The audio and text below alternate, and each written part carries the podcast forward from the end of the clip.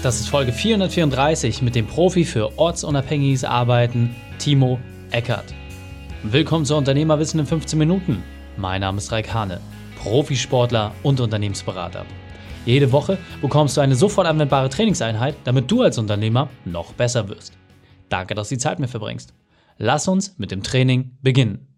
In der heutigen Folge geht es um digital führen. Welche drei wichtigen Punkte kannst du aus dem heutigen Training mitnehmen? Erstens, warum die eigenen Fehler häufig zu den besten Lösungen führen. Zweitens, wieso es nicht um Werkzeuge an sich geht. Und drittens, was dir ein einheitlicher Wertekodex bringt. Du kennst sicher jemanden, für den diese Folge unglaublich wertvoll ist. Teile sie mit ihm. Der Link ist reikane.de slash 434. Bevor wir gleich mit der Folge starten, habe ich noch eine persönliche Empfehlung für dich. Diesmal in eigener Sache. Du möchtest genau wissen, wie wir unsere Kunden gewinnen? Du willst verstehen, wie man aus seinen Werbeausgaben das 5- bis 80-fache wieder herausholt? Als digitale Unternehmensberatung gewinnen wir natürlich auch digital unsere Kunden. Es scheint alles ganz einfach, bedarf jedoch einer sehr guten Vorgehensweise. Deswegen bieten wir dir eine Abkürzung an. Möchtest du das genau verstehen? Dann gehe auf reikane.de und mache deinen Unternehmertest. Lass uns gemeinsam deine Werbestrategie beleuchten und lerne direkt aus der Praxis reikane.de. Willkommen, Timo Eckert. Bist du ready für die heutige Trainingseinheit? Ich habe Lust. sehr gut, sehr gut. Lass uns gleich starten. Hol uns doch einmal bitte ab, was sind die drei wichtigsten Punkte, die wir über dich wissen sollten in Bezug auf deinen Beruf, deine Vergangenheit und auch etwas Privates? Ja, mein Name ist Timo Eckert. Ich äh, fange mal mit dem Privaten an. Ich spiele unglaublich gern Beachvolleyball. Das mache ich fast mittlerweile täglich. Und äh, ich spiele in der Regionalliga Hockey, also dritte Liga. Ähm, beruflich helfe ich Leuten, ortsunabhängig zu arbeiten, mit Hilfe eines Online-Business oder sie haben Offline-Business und wollen jetzt online arbeiten. Und äh, was war die dritte Sache? Das beruflich und etwas aus deiner Vergangenheit aus meiner Vergangenheit. Ich war ein halbes Jahr in Neuseeland reisen und habe danach erkannt, ich will nicht in dem klassischen 9-to-5-Job landen, sondern ich möchte einen Job, ähm, der es mir ermöglicht, sehr viel Freiheit zu haben, so dass ich an jedem Ort der Welt arbeiten kann. Sehr, sehr cool. Und das ist ja letztendlich auch das, was ihr umsetzt. Das ist deine spezielle Expertise. Ist es, wie man ortsunabhängig arbeitet? Kannst du da vielleicht mal ein bisschen tiefer reingehen? Was genau bedeutet das? Was macht ihr da? Genau, ganz viele Menschen äh, haben jetzt durch die Corona-Krise natürlich mitbekommen, oh, wir müssen auf einmal aus dem Homeoffice arbeiten oder auf jeden Fall so, dass wir uns nicht täglich sehen. Und dieses mobile Arbeiten, äh, da sind wir seit 2016, würde ich sagen, so die Meinungsmacher in Deutschland, haben einen Podcast mit über drei Millionen Downloads äh, gehabt und ähm, ähm, da geht es eigentlich darum, wie baue ich ein ortsunabhängiges Team auf, wie baue ich meine Firmenstrukturen aber so auf, dass es egal ist, ob äh, meine Mitarbeiter nebeneinander im Büro sitzen oder an verschiedenen Orten im Homeoffice, im Café oder sonst wo. Es sollte eigentlich egal sein. Und viele haben, glaube ich, da gerade Ängste, dass sie Kontrolle verlieren und so weiter. Und ich glaube sogar, dass dieses digitale Arbeiten dafür sorgt, dass man sogar mehr Übersicht und mehr Transparenz in der Firma hat und ähm, eigentlich weiß, was gerade wer macht und bis wann es erledigt ist. Absolut und natürlich ganz, ganz wichtig, dass man irgendwie auch diese Strukturen dafür haben muss und das vermittelt ihr am Ende genau. des Tages. Du hattest im Vorgespräch schon gesagt, äh, es lief ja nicht immer alles so einfach, es gab auch Herausforderungen, deswegen interessiert mich ganz besonders, was war denn bei euch so eine berufliche Weltmeisterschaft? Was war denn für euch eine große Challenge und vor allem, wie habt ihr diese überwunden? Ja, wir sind extrem gewachsen von irgendwie zwei Leuten, die als Hobby einen Podcast gestartet haben, zu 15 Leuten auf einmal im Team, die in verschiedenen Zeitzonen gearbeitet haben, ortsunabhängig. Das heißt, wir hatten äh, die Leute nie alle an einem Ort. Also es gab mal Zeiten, wo wir uns schon mal im, im echten Leben getroffen haben, aber in der Regel haben wir ortsunabhängig gearbeitet und am Anfang ist das Chaos. Und da haben wir dann äh, irgendwie die, also ich ich dachte, Mitarbeiter nehmen mir Arbeit ab, aber eigentlich hatte ich irgendwie noch mehr Arbeit zu tun, noch mehr. Und der Fehler lag ganz klar bei mir, weil ich hatte damals noch nicht die Ahnung, wie man eigentlich so ein Team digital auch führt. Mhm. Das ist, glaube ich, ein ganz, ganz wichtiger Punkt, den man hier als Zuhörer nochmal verstehen muss. dass natürlich ein Unterschied ist, ob man als Chef irgendwie mal schnell ins Büro gehen kann, nebenan mit dem Mitarbeiter face-to-face -face sprechen oder ob, wie schon gesagt hast, mit verschiedenen Zeitzonen. Die Kommunikation ist auch eine ganz, ganz andere. Aber ihr habt es ja letztendlich gelöst bekommen und vielleicht ja. können wir da mal so ein bisschen einsteigen. Du hast gesagt, das Oberthema ist natürlich auch, wie kann man digitale Teams führen? Ja, wie kann ich das überhaupt machen, wenn ich jetzt nicht nebeneinander im Büro sitze? Was hast du da vielleicht als Werkzeug für uns mitgebracht? Ja, das ist letztendlich digitale Teamführung, so haben wir es genannt. Das sind fünf Bausteine, die man braucht, ähm, die wir bei uns selbst gesehen haben, aber auch bei allen unseren ortsunabhängigen Freunden und Unternehmern, die selbst Teams haben. Erster Punkt ist, und den machen die meisten richtig, äh, sie brauchen ein Tool, also ein Tool, wo, wo man sieht, wer arbeitet gerade woran. Man kann sich das so vorstellen in Ampelfarben, grün heißt super, ist fertig, äh, Orange in Bearbeitung und Rot, da äh, ist irgendwas gerade zeitkritisch oder da muss man mal schauen. So ganz easy kann man sich das vorstellen. Natürlich kann so ein Tool noch viel, viel mehr und es gibt da auch viele verschiedene. Und das Tool allein ist nicht die Lösung. Letztens kam ein Immobilienunternehmer mit 40 Angestellten zu mir und er meinte, Timo, ich habe so ein Tool, aber es funktioniert hier nicht. Das funktioniert einfach nicht. Und da habe ich gesagt, ja, habt ihr denn auch ein Regelwerk, wie ihr dieses Tool und andere Tools nutzt? Und er so, nee, ich so, naja, das ist der zweite Punkt. Du brauchst ein Regelwerk, weil äh, ansonsten kocht jeder so sein eigenes Süppchen ohne Rezept und zum Schluss gießt man es zusammen und dann kommt so ein Brei raus. Das heißt, neben dem Tool ist es wichtig, dass man wirklich einmal ein Regelwerk und einen Wertekodex ähm, festlegt, weil auch die Werte verändern sich in so einer ortsunabhängigen Firma. Genau. Dritter Punkt, das ist die Schulung und das Onboarding der Mitarbeiter.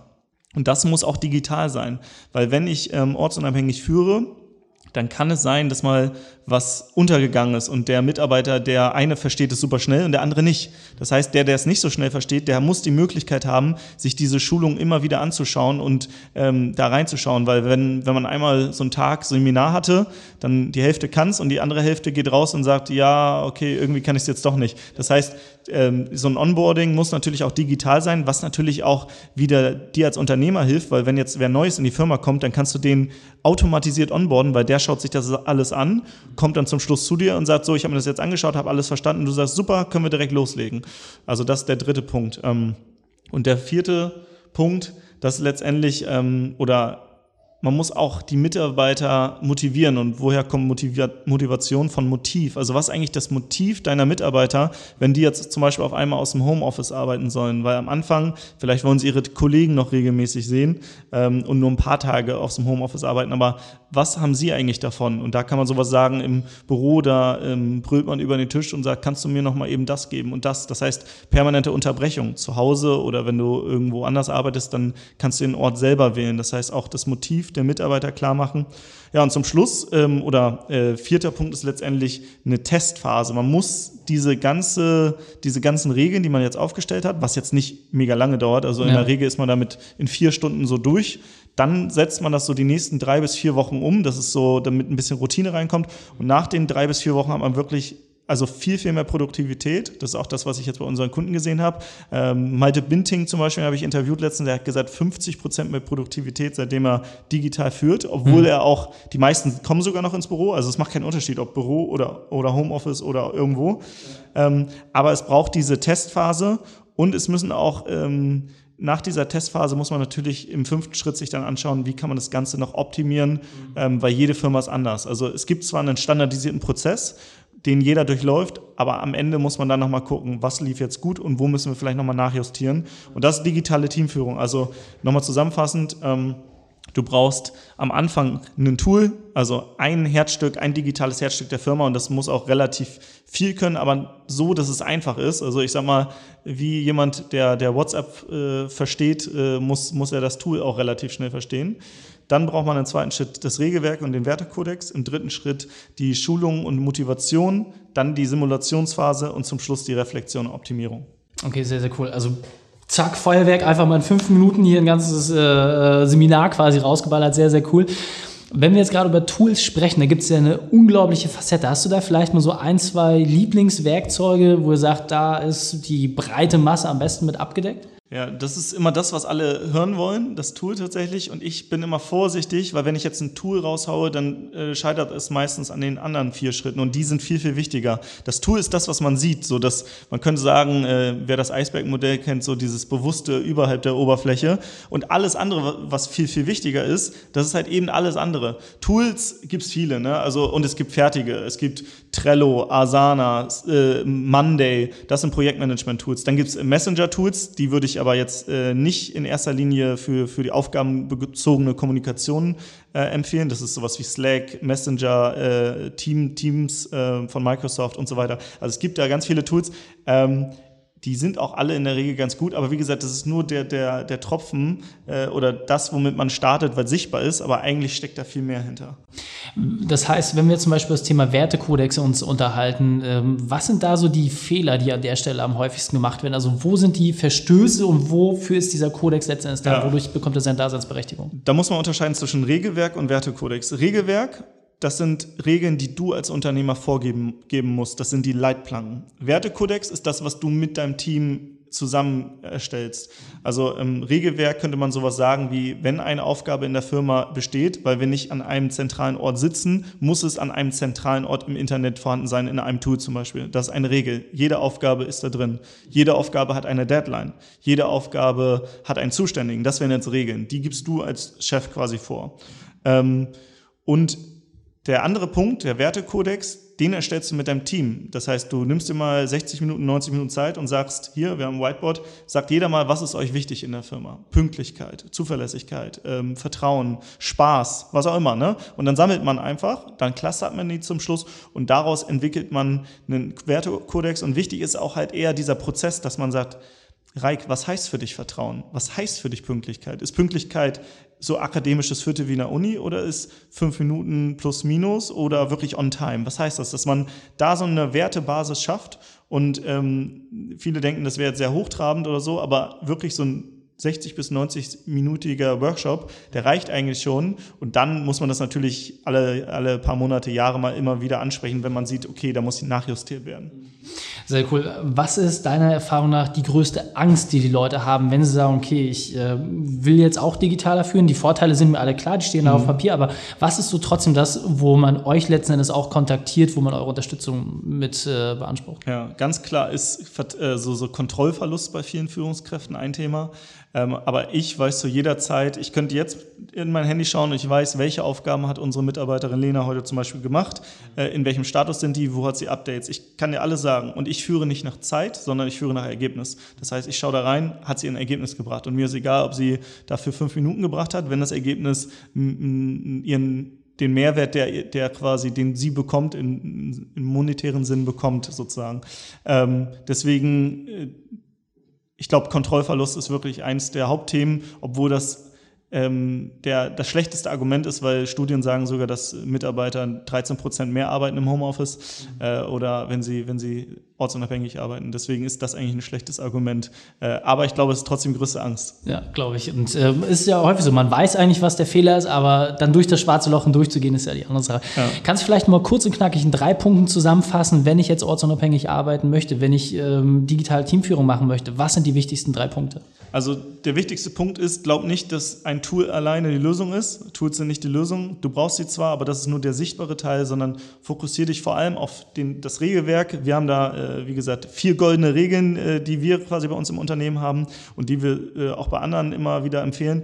Dann gibt es ähm, den, äh, den Wertekodex, dann, dass du die Mitarbeiter schulst und das auch online hast, sodass sie sich immer wieder anschauen können und ähm, zum Schluss, wie gesagt, das Ganze nochmal individuell auf seine Firma anpassen. Grandios.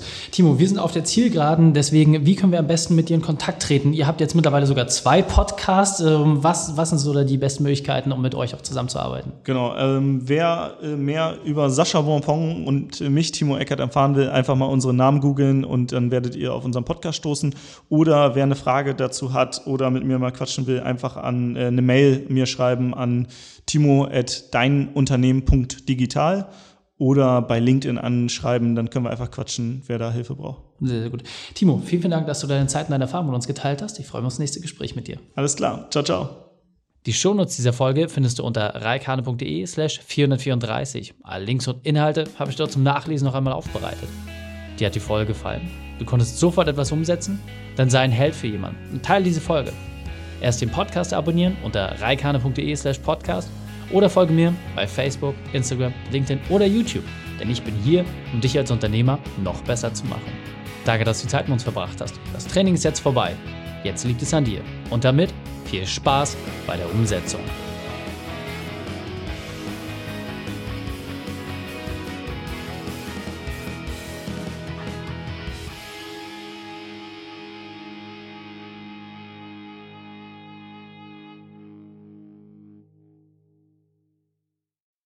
Und wenn du Ideen wie diese für dein Unternehmen auch umsetzen möchtest und auch 10 Stunden pro Woche weniger arbeiten, dann buche deinen Termin für ein kostenfreies Erstgespräch.